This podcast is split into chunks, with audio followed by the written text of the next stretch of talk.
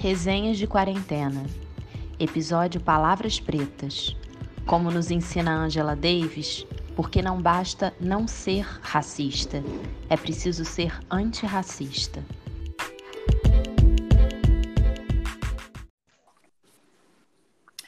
Olá a todas e todos. Nesse podcast, a gente vai conversar sobre a escritora Chimamanda Adichie, que, com suas obras, tem nos atravessado de tantas formas, problematizando o perigo das histórias únicas, pensando como educar crianças feministas, tornando visíveis as feridas causadas pelo colonialismo e construindo narrativas de lutas, resistências e beleza. Nascida na Nigéria, Chimamanda cresceu na cidade universitária de Nitsuka, cenário presente em alguns de seus romances. Lá, seu pai foi professor de estatística e sua mãe, Grace Feoma, nome de uma das principais personagens de Hibisco Roxo, primeiro romance da autora, foi a primeira mulher a trabalhar como administradora. Aqui, vamos destacar três de seus romances: Hibisco Roxo, de 2003, é dele, inclusive, o trechinho lido por nós no vídeo que acompanha o podcast. Meio Sol Amarelo, segundo romance da autora de 2007, que ganhou o prêmio Orange Prize na categoria de ficção, e o premiado Americana, ou Americaná, considerado um épico contemporâneo, de 2013.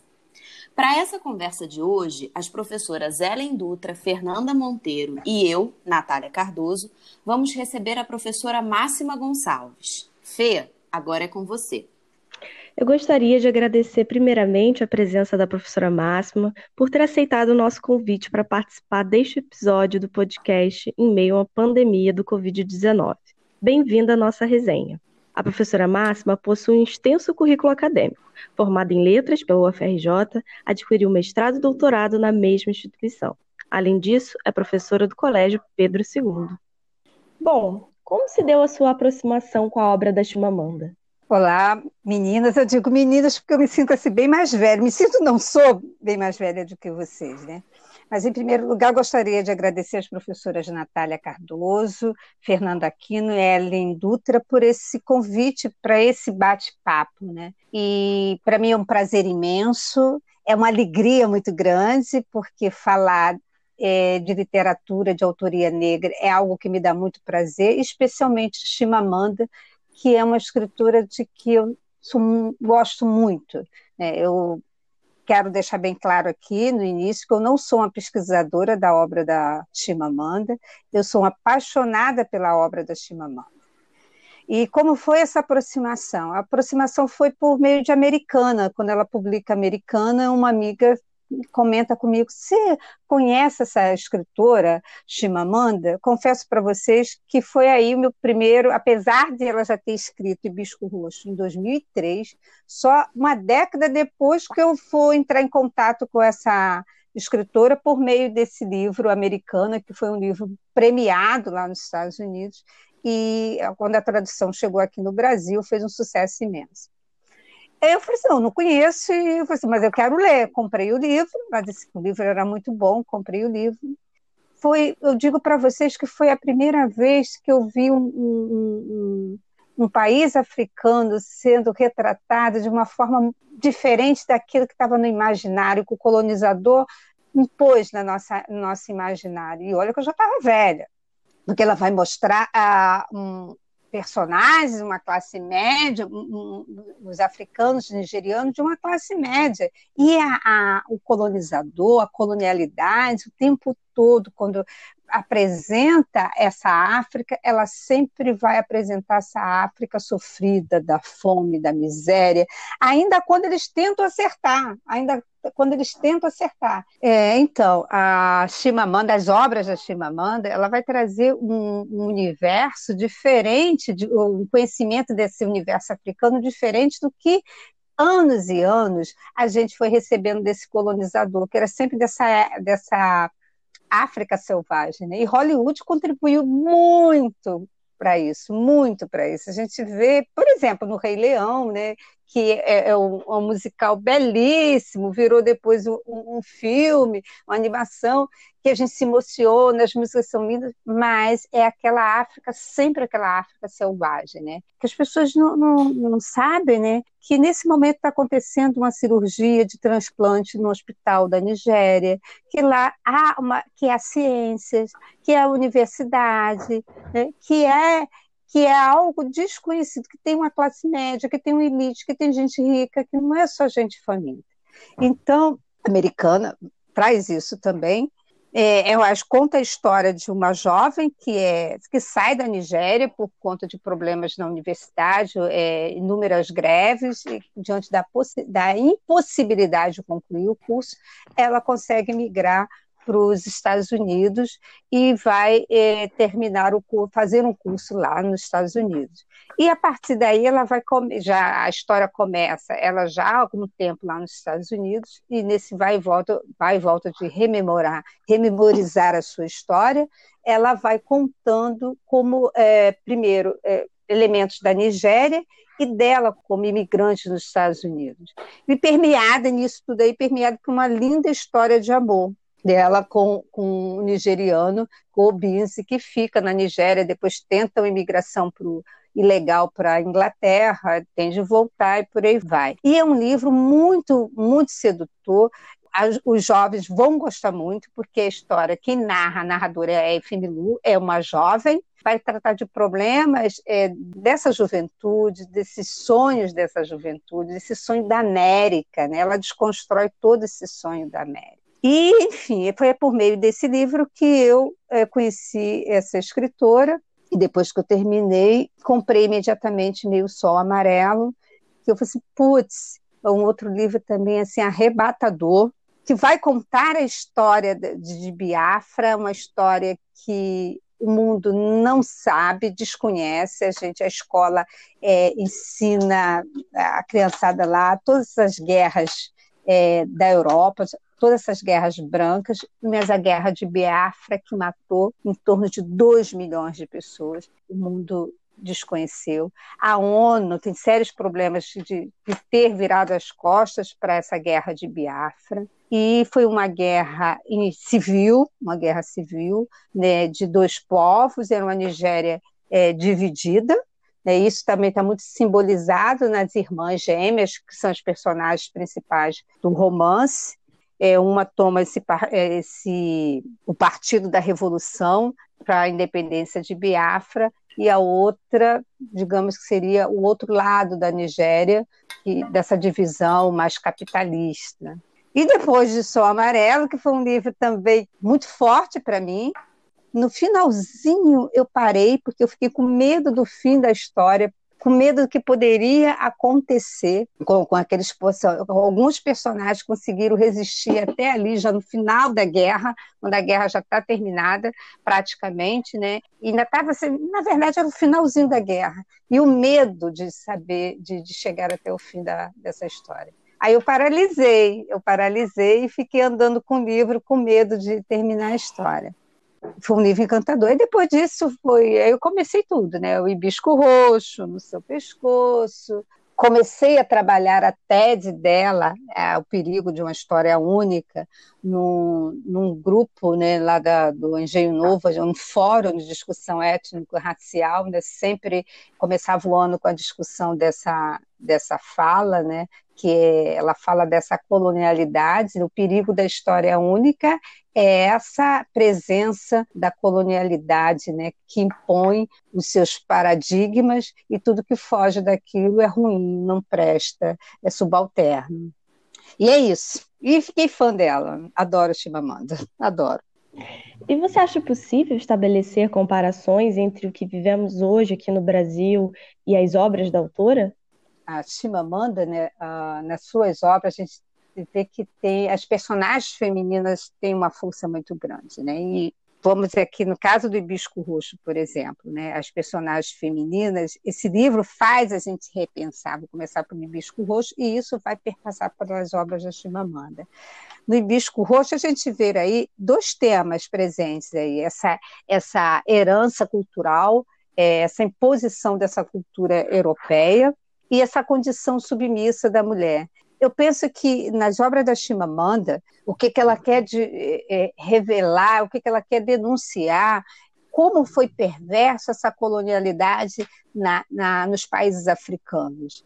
Porque hum, esses países africanos pré-coloniais, no período antes do colonizador, eram sociedades que se organizavam de uma forma diferente. Aqui as, os, os homens tinham poder de destaque, sim, mas as mulheres também tinham seus valores. As mulheres, por exemplo, nessa, nessa África pré-colonial, essas mulheres elas ficavam encarregadas de produzir os alimentos, da agricultura, e isso dava um status a essa mulher essas mulheres elas faziam greve de sexo, então elas tinham uma, uma, uma autonomia. E era um padrão diferente do padrão europeu, do colonial, quando ele chega lá quando ele chega nesses países africanos. E quando, quando esse colonizador chega, ele chega para calar, ele chega para impor a sua colonialidade. Né? E a gente vê isso nesse, no Hibisco Roxo, como a, a mãe da, da personagem, da Cambile, como ela é submissa.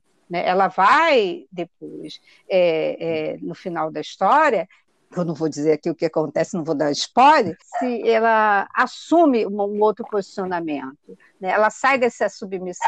Mas o que está ali o tempo todo é mostrar o como essa colonialidade está ali imposta, é, é, matando uma cultura, matando a religião, matando a sua língua e matando essa, essa herança ancestral que a gente tinha das, do poder dessas mulheres pré, numa África pré colonial.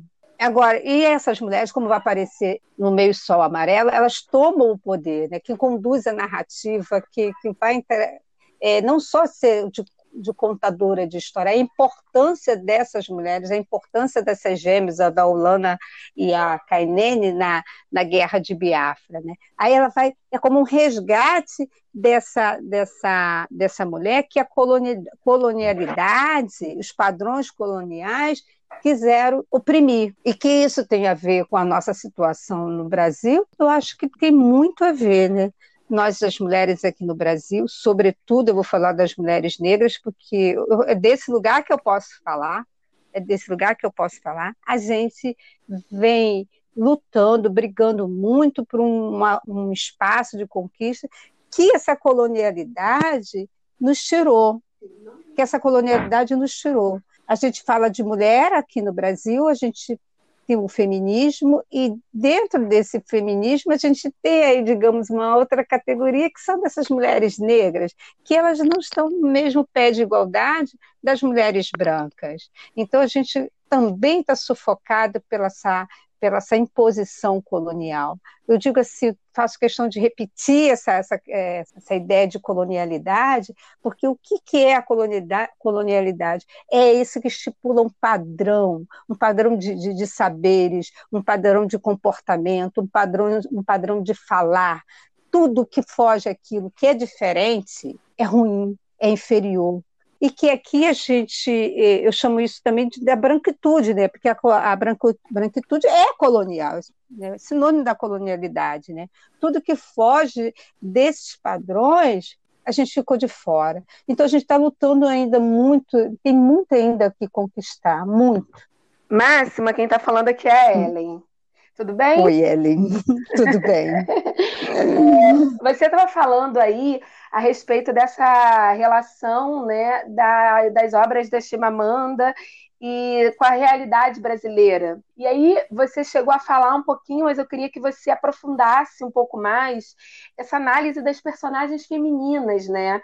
A Chimamanda, a gente sabe que ela ela é uma feminista, inclusive, uma das palestras mais famosas que ela proferiu, além do perigo da história única, é aquela palestra Sejamos Todos Feministas, né? E, por exemplo, no Hibisco Roxo a gente tem, como você disse, a narradora Cambile e a mãe dela, que é essa figura feminina também importante, e aí Feoma, né, que é a tia. E aí, como é que a gente pode pensar um pouquinho sobre o lugar da mulher da, nas obras é, da Chimamanda? Ele, sabe, eu acho, né, que a Chimamanda, ela tem uma preocupação de resgatar esse poder da, da mulher, do feminino, que foi apagado pela colonialidade.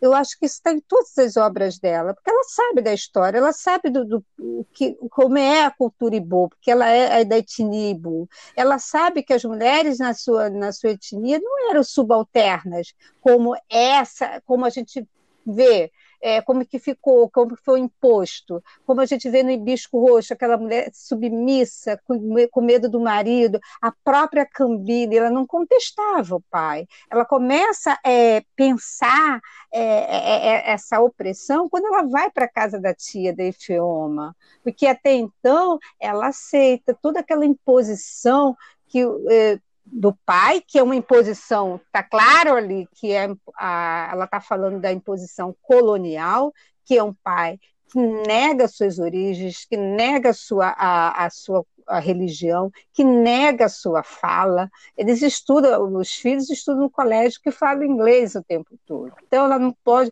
É, é na, na, missa, né, o padre ele não permitia que as pessoas rezassem em Ibo, né? tinha, é, tinha de ser em latim, então era, era a fala do, do opressor. E como é que essas mulheres? Eu penso que a Chimamanda traz, é, apresenta essas mulheres para desconstruir isso. Eu disse, não, é, nós temos um, um, poder, sim, sabe? Isso não é essa submissão não é nossa, não é africana, não é Ibo, no caso dela, ela pode falar muito com, com, com muita propriedade da etnia Ibo, porque a África ela é multicultural. Então, eu acho né, que essas, todas essas mulheres do, dos livros da, do, da Chimamanda, todas elas trazem essa mulher, vamos chamar assim, vou inventar isso agora, tá? vamos chamar assim dessa mulher decolonial, sabe? Dessa mulher que quer contar, a, a, a tomar as rédeas de novo, né, que foi perdida, que foi tirada por esse colonizador. Ele chega lá, ele quando o colonizador chega nesses países africanos, eles encontram uma outra cultura que eles não consideravam como cultura. Então, eles foram massacrando, e a, igreja teve um papel muito grande, porque ela vai criar escolas, ela vai, é, é, e por meio dessa, dessa, dessa educação, né, que a, escola, a igreja ficou é, responsável, ela vai massacrando toda, toda essa cultura Ibo, toda essa cultura, toda a cultura dessas etnias africanas. E aqui no Brasil também aconteceu isso, né? a gente sabe disso com os uhum. É, então, eu acho que o papel delas é o que, que são essas mulheres? Essas mulheres que resgatam, são mulheres decoloniais, são mulheres que querem é, recontar a sua história, sabe? Querem se posicionar. E a gente vê que isso no Bisco Roxo acontece, né? A gente vê o tempo todo com aquela mulher submissa, é. Não, você... toda é, você falando agora, eu até eu tô aqui pensando na, na, no processo de transformação da própria narradora, né, da Cambile, porque uhum. ela, ela, ela parece completamente silenciada e vai ganhando voz, né? Você vê que ela nem fala quando é. ela vai para casa da tia e ela vai ganhando uhum. voz e a narradora. É, realmente esse processo de das mulheres, como é que você chamou? Decoloniais. É, é que vão desconstruindo isso, sabe? E, e, e, e vai e, vai brigar contra essa toda essa violência que é uma violência branca, é uma violência colonial. O comportamento do pai é um comportamento branco. Quem chega com essas atrocidades na, na África é o branco, é o colonizador. Né? Hoje, é, eu ouvi outro dia uma fala de um, de uma ativista nos Estados Unidos, né? perfeito. Né? Nós, ela diz: Nós aprendemos essa violência toda com vocês. E foi. Essa violência foi aprendida por os brancos que impuseram. Pai representa tudo isso, ele é extremamente violento com os filhos e com a mulher são esses mesmos castigos que os brancos impunham ao negro escravizado. Então ele reproduz isso, ele reproduz toda é, é, essa visão de mundo, que eu digo, toda é, essa colonialidade. E essas mulheres, o papel dessas mulheres, acho que na obra da Chimamanda, é isso, é dizer não, é desconstruir tudo isso. E ela tem feito. Lá na Americana, no blog, quando ela constrói o blog, o tempo todo é essa postura de, de, de desconstrução. Eu, eu, fico muito impressionada é, com esse personagem do pai. E eu queria aproveitar essa sua fala, até se você puder explorar um pouquinho é, essa ideia, porque o pai, para mim, é um personagem tão é, intrigante, porque ao mesmo tempo que ele tem uma postura revolucionária, ele é dono de um jornal, né? E esse jornal é um jornal progressista, que está sendo silenciado pelo governo, e ele tem lá funcionários que são perseguidos. Ele, dentro da família e dentro de casa, ele é um reprodutor de um sistema repressor com a esposa e os filhos ela deixa bem claro, ele reproduz ali toda a branquitude. Tanto é que ele nega o pai. Ele, ele ajuda sim, tanta gente, sim. ele distribui dinheiro. Ele distribui dinheiro ele, ele, ele para as pessoas. E para o pai, ele não ajuda, porque o pai não se rendeu à, à, à religião Ao católica. cristianismo, né? O cristianismo, sabe? Então, ele ali simboliza esse branco. Né? Ao passo que o sogro, ele ele considera, primeiro, que tem um tom de pele mais clara, né, e que assimilou toda essa imposição do, do, dos brancos. Está claro ali no, no, essa presença. O que, que representa esse pai? Essa herança colonial que, que deu certo, gente, que deu certo, que deu certo lá, que deu certo aqui. Eu tenho uma amiga que ela diz que o, o, o racismo, sabe, foi um projeto que deu muito certo. Mas, o, o Máxima, é, pensando nessa, nessa coisa das mulheres ainda, né? Eu acho que se a gente tem o pai, por outro lado, a gente tem a tia Ifeoma, né? Não à toa traz o nome da mãe da Chimamanda, né? Que é justamente uhum. o contraponto, é o exercício uhum. de resistência, né? De uhum. resgate dessa cultura. Você podia falar da universidade, né? O papel da professora. Você podia é. falar um pouquinho pra gente dela? É isso, exatamente isso que você falou, o, o Nath. Essa a tia Efeoma é o contraponto, é a resistência, sabe? É o que briga, o que não vai deixar, que não vai se submeter a essa colonialidade, e ela não se submete. Ela também, inclusive, ela tem dificuldades financeiras, ela mora num apartamento pequeno com os filhos, falta, ela tem. É, eu não lembro agora exatamente. Falta gás, falta comida. Falta gás, né? eu queria falar Isso, diesel, tudo. gás, né? É. gasolina, né? É. Então falta, né? É, é, esses, esses elementos básicos, né? Mas ela é ali a resistência, ali a vida naquele apartamento, né? A, os fi, a filha é uma menina descolada, ela escuta música pop, ela, o filho também. Então ali está essa resistência. E eu acho também, né, que a, essa literatura é uma literatura que também vai traduzir muito, né, desses, dessa África, né, pós-colonial, né, que lá dos anos 60, 70, que vai ficar que vão ficar independentes, né? Então vão querer agora tomar as rédeas da sua história, querer contar a sua história. Então está ali ao mesmo tempo, né, é, essa opressão e a resistência. E aponta e, e termina sempre com um positivo, porque a, a Cambile e o irmão, não, não só a Cambile e o irmão, toda a família é, é, é, ela muda, toda a família muda essa perspectiva. Ela, eles renascem. Então, há uma saída, sabe? Há uma, essa resistência. No, no final do livro, eu penso que essa resistência é vitoriosa, sabe? Mesmo da forma que foi, da forma que o livro se encerra, mas é uma forma também de, de matar, de, de calar essa, essa colonialidade que impera o tempo todo, lá e aqui, é que impera nesses países que foram colônias. Né?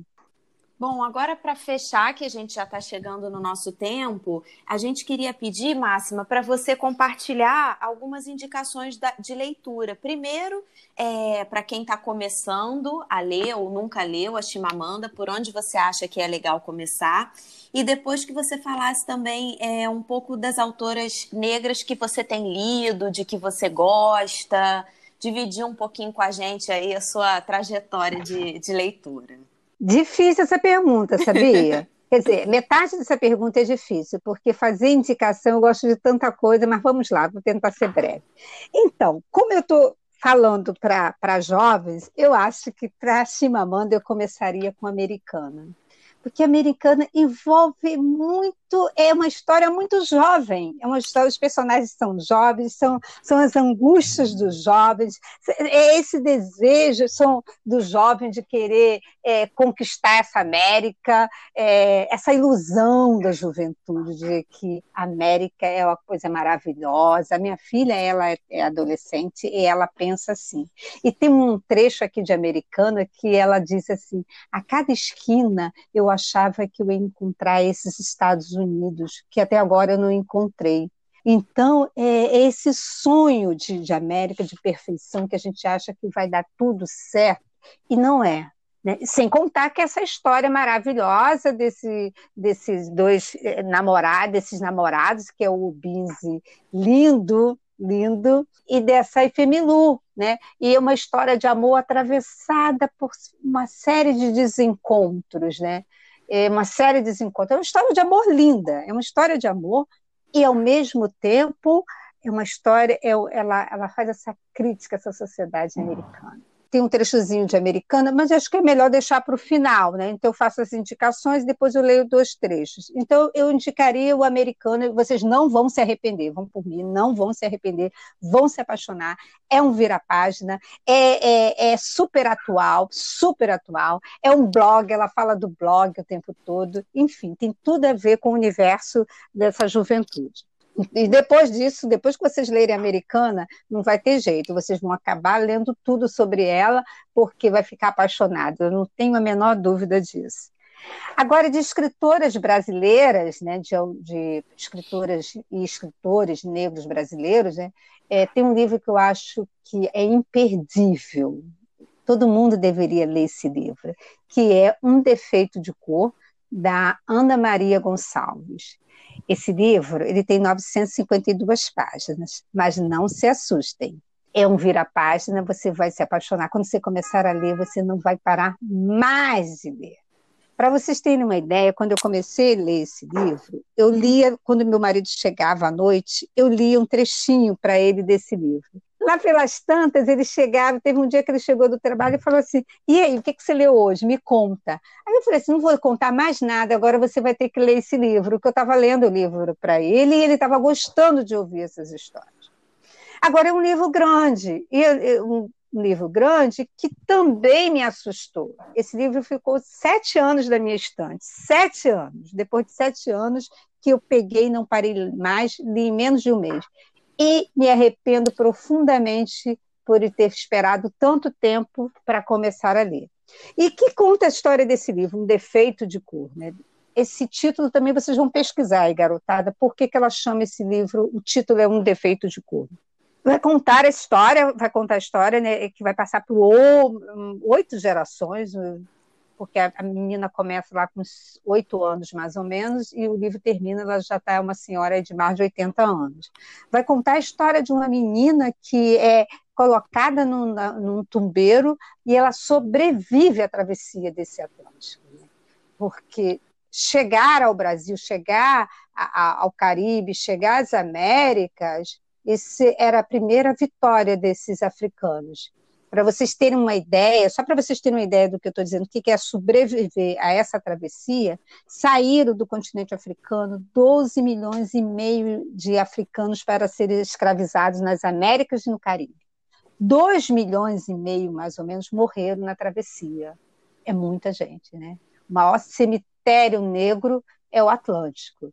Então essa menina, ela é colocada nesse tumbeiro e ela sobrevive a essa travessia, ela chega na Bahia ela chega na Bahia e a partir daí, ela criança, ela, ela vai ser comprada para ser meio que um brinquedo de outra criança e ela vai contar toda essa história do que foi a escravidão, não só da escravidão, mas contar essa história do Brasil, porque toda a história dela está entrelaçada com outros momentos históricos do Brasil. Ela mistura realidade e ficção. Inclusive, por exemplo, tem lá pelas tantas, a gente tem a, a, a, o enforcamento do Tiradentes, ela consegue entrelaçar esses fatos históricos. Então, a gente tem um livro que vai contar a, nossa história por outra perspectiva, que é do negro, que a gente nunca teve. A história do Brasil, a história do, do, do, povo negro foi contada pelos brancos. E agora a gente vai ter a, a história, pela primeira vez, a história contada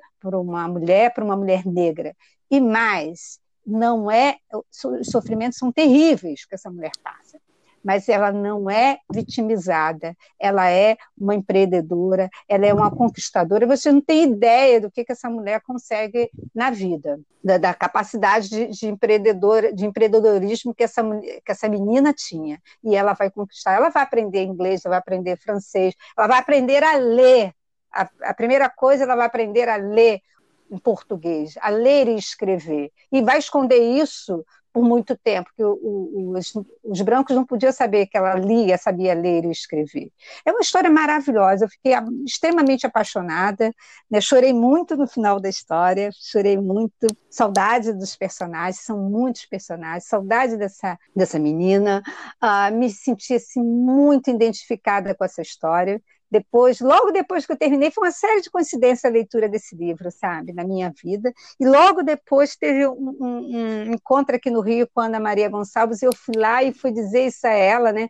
Como esse livro, as coincidências desse livro com a minha própria vida, e ela vai dizer, Máxima, porque são histórias nossas. As histórias do povo negro é isso, gente. A história do negro é sempre atravessada por uma tragédia, é por isso que a gente se identifica. Então, esse livro é imperdível.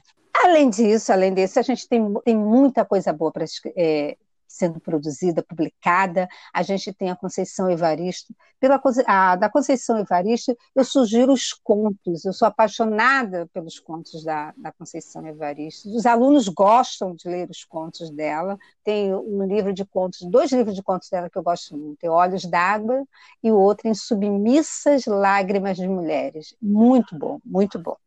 Mas tem uma outra, um, uma, uma outra escritora que não é brasileira, que eu acho que esse livro também todo mundo deveria ler, é O Caminho de Casa. Essa escritora, ela nasceu no Ghana, mas ela foi criada, cresceu nos Estados Unidos, eu, se eu não me engano, no Alabama, e ela vai contar a história, o caminho de casa, a história de duas irmãs, é, né, são várias gerações, acho que também passa por oito gerações, não lembro exatamente, e ela vai, vai sendo contada é, é, a, a, descendência de cada irmã.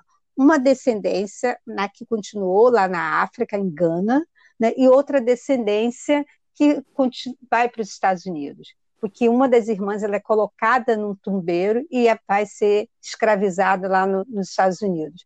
E a outra irmã continua na, em Gana. Né? Uma outra descendência também, também com uma história muito interessante, porque é, ela, ela é obrigada, ela, é, ela casa com um traficante de gente, essa que fica na, na engana, né? E ela tem uma descendência também desse, desse traficante de, de gente. E é uma história maravilhosa que eu não vou contar. E forte, muito forte. Eu acho que nesse momento, né, para entender toda, toda essa manifestação dos negros é, lá nos Estados Unidos, esse livro é, ajuda a entender muito isso, né? E um defeito de cor ajuda a entender também muito a nossa história, nossa revolta, é, às vezes revelada em ódio, mas não tem jeito.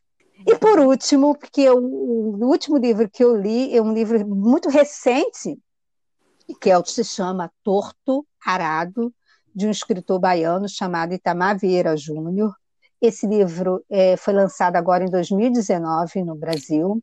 Ele foi publicado primeiro em Portugal, porque ele ganha um prêmio lá, o Prêmio Leia, que é um prêmio, é, é o prêmio, depois do Camões, é o segundo prêmio mais importante de literatura portuguesa. Condução narrativa feita por mulheres, e olha que não é, são vozes narrativas, por três mulheres e também duas irmãs, e que é uma história fantástica. Um vira a página. Esse livro vai, ainda vai ser muito falado. É que ele está muito recente, muito recente, mas ele vai dar muito o que falar e vale muitíssimo a pena ler.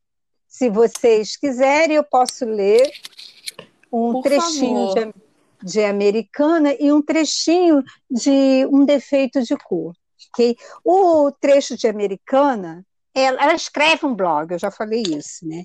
Então, é um trecho que é muito atual, muito atual. Ela diz, ela começa assim: Querido americano não negro, Caso um americano negro estiver te falando sobre a experiência de ser negro, por favor, não se anime e dê exemplos de sua própria vida. Não diga, é igualzinho quando eu. Você já sofreu, todos no mundo já sofreram, mas você não sofreu especificamente por ser um negro americano. Não se apresse em encontrar explicações alternativas para o que aconteceu. Não diga, ah, na verdade, não é questão de raça, mas de classe. Ah, não é uma questão de raça, mas de gênero. Ah, não é uma questão de raça, é o bicho-papão. Entenda, os negros americanos, na verdade, não querem que seja uma questão de raça. Para eles, seria melhor se merdas racistas não acontecessem. Portanto, quando dizem que algo é uma questão de raça, talvez seja porque é mesmo, não? Não diga, eu não vejo cor. Porque se você não vê cor, tem de ir ao médico. Isso significa que quando um homem negro aparece na televisão e eles dizem que ele é suspeito de um crime, você só vê uma figura desfocada, meio roxa, meio cinza e meio cremosa. Não diga, estamos cansados de falar sobre raça. Ou, a única raça é a raça humana. Os negros americanos também estão cansados de falar sobre raça. Eles prefeririam não ter de fazer isso. Mas merdas continuam acontecendo. Não inicie sua reação com a frase: Um dos meus melhores amigos é negro, porque isso não faz diferença. Ninguém liga para isso. E você pode ter um melhor amigo negro e ainda fazer merda racista. Além do mais provavelmente, não é verdade. Não a parte de você ter um amigo negro, mas a de ele ser um de seus melhores amigos. Não diga que seu avô era mexicano e que por isso você não pode ser racista. Por favor, clique para ler sobre o fato de que não há uma liga unida dos oprimidos. Não mencione o sofrimento dos seus bisavós irlandeses, é claro que eles aturaram muita merda de quem já estava estabelecido nos Estados Unidos, assim como os italianos, assim como as pessoas do leste europeu. Mas havia uma hierarquia. Há 100 anos, as etnias brancas odiavam ser odiadas, mas era meio que tolerável, porque pelo menos os negros estavam abaixo deles. Não diga que seu avô era um servo na Rússia na época da escravidão. Porque o que importa é que você é americano agora, e ser americano significa que você leva tudo de bom e de ruim. Os bens dos Estados Unidos e suas dívidas, sendo que o tratamento dado aos negros é uma dívida imensa. Não diga que é a mesma coisa que o antissemitismo. Não é. No ódio aos judeus também há a possibilidade da inveja. Eles são tão espertos, esses judeus, eles controlam tudo, esses judeus. E nós temos de admitir que certo respeito, ainda que de má vontade, acompanha essa inveja. No ódio aos negros americanos, não há inveja. Eles são tão preguiçosos, esses negros, são tão burros, esses negros. Não diga, ah, o racismo acabou, a escravidão aconteceu há tanto tempo. Nós estamos falando de problema dos anos 1960, não de 1860. Se você conhecer um negro idoso do Alabama, ele provavelmente se lembra da época em que tinha de sair da calçada porque um branco estava passando. Outro dia comprei um vestido de um brechó no eBay que é da década de 60. Ele estava em perfeito estado e eu uso bastante. Quando a dona original usava, os negros americanos não podiam votar por serem negros. E talvez a dona original fosse uma daquelas mulheres que se veem nas famosas fotos em tom sépia, que ficavam do lado de fora das escolas em hordas gritando macaco para as crianças negras pequenas, porque não queriam que elas fossem à escola com seus filhos brancos. Onde estão essas mulheres agora? Será que elas dormem bem? Será que pensam sobre quando gritar o macaco? Finalmente, não use aquele tom de vamos ser justos e diga. Mas os negros são racistas também. Que é claro que todos nós temos preconceitos. Não suporto nem alguns dos meus parentes de sangue uma gente ávida e egoísta. Mas o racismo tem a ver com o poder de um grupo de pessoas. E nos Estados Unidos são os brancos que têm esse poder. Como? Bem, os brancos não são tratados como merda nos bairros afro-americanos de classe alta. Não vêm os bancos lhe recusar empréstimos ou hipotecas precisamente por serem brancos. Os júris negros não dão penas mais longas para criminosos brancos do que para os negros que cometeram o mesmo crime. Os policiais negros não param os brancos apenas por estarem dirigindo um carro. As empresas negras não escolhem não contratar alguém porque seu nome soa como de uma pessoa branca. Os professores negros não dizem às crianças brancas que elas não são inteligentes o suficiente para serem médicas. Os políticos negros não tentam fazer alguns truques para reduzir o poder de veto dos brancos através da manipulação dos distritos eleitorais. E as agências publicitárias não dizem que não pode usar modelos brancas para anunciar produtos glamourosos, porque elas não são consideradas aspiracionais pelo mainstream. Então, depois dessa lista do que você do que não fazer, o que se deve fazer? Não tenho certeza. Tente escutar, talvez. Ouça o que está sendo dito. E lembre-se de que não é uma acusação pessoal. Os negros americanos não estão dizendo que a culpa é sua. Só estão dizendo como é. Se você não entende, faça perguntas. Se tem vergonha de fazer perguntas, diga que tenha vergonha de fazer perguntas e faça a si mesmo. É fácil perceber quando uma pergunta está sendo feita de coração.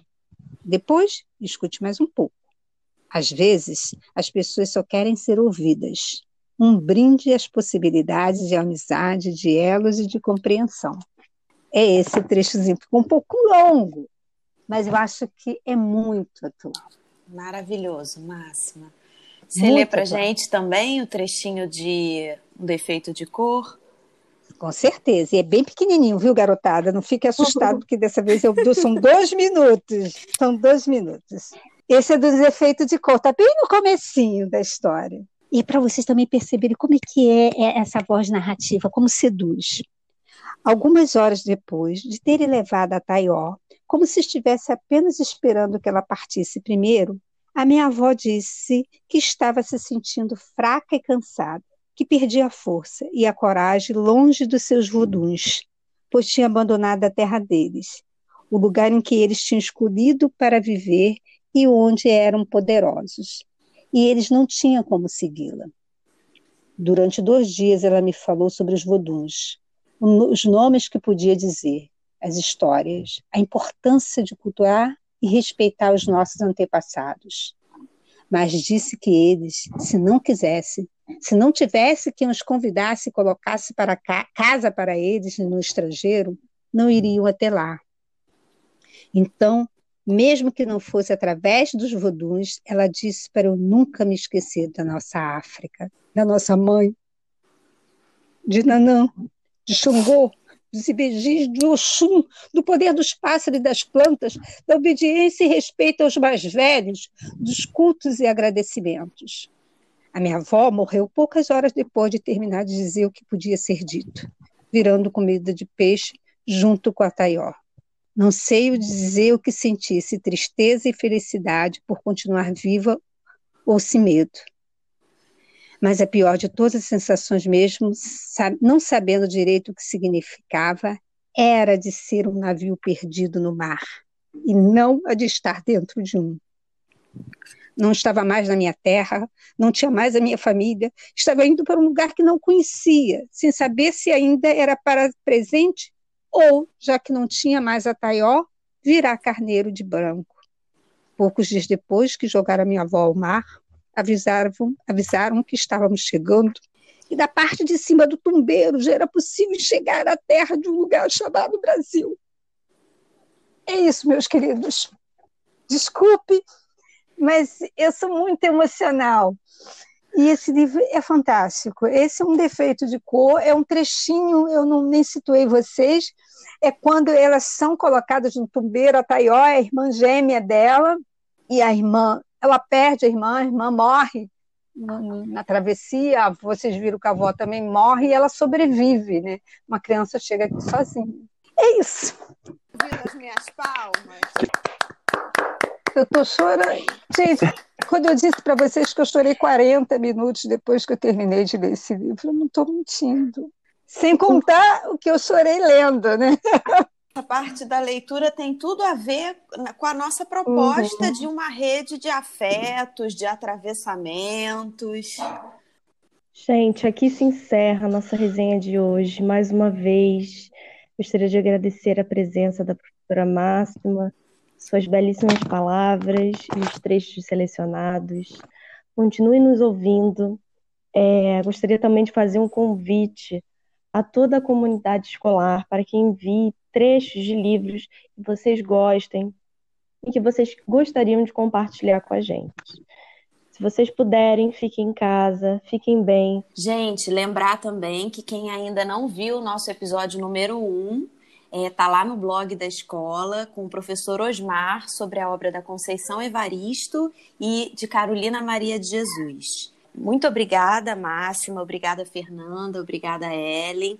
E passar a palavra agora para a Máxima encerrar.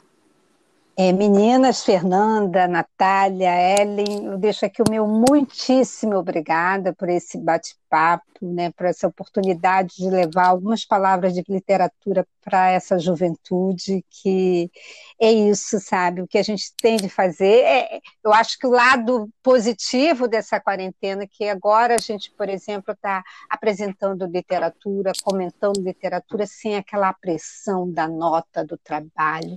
E esse bate-papo é, foi isso, sabe? Aqui ninguém. A gente está conversando sobre literatura e, e dando essa oportunidade de a gente se repensar, de se humanizar, né? Que a literatura ela faz isso, ela nos dá essa chance de se humanizar. E esse bate-papo, esses livros, essas autoras dão esse presente para a gente. Tá? E muito obrigada, obrigada mesmo, de coração. Fiquei muito feliz de ter participado desse, desse bate-papo. Sucesso para todos nós, né? para todos nós, quando tudo isso passar, e que possamos seguir aí mais próximo da literatura, mais próximo dessa história do povo negro. Um beijo grande.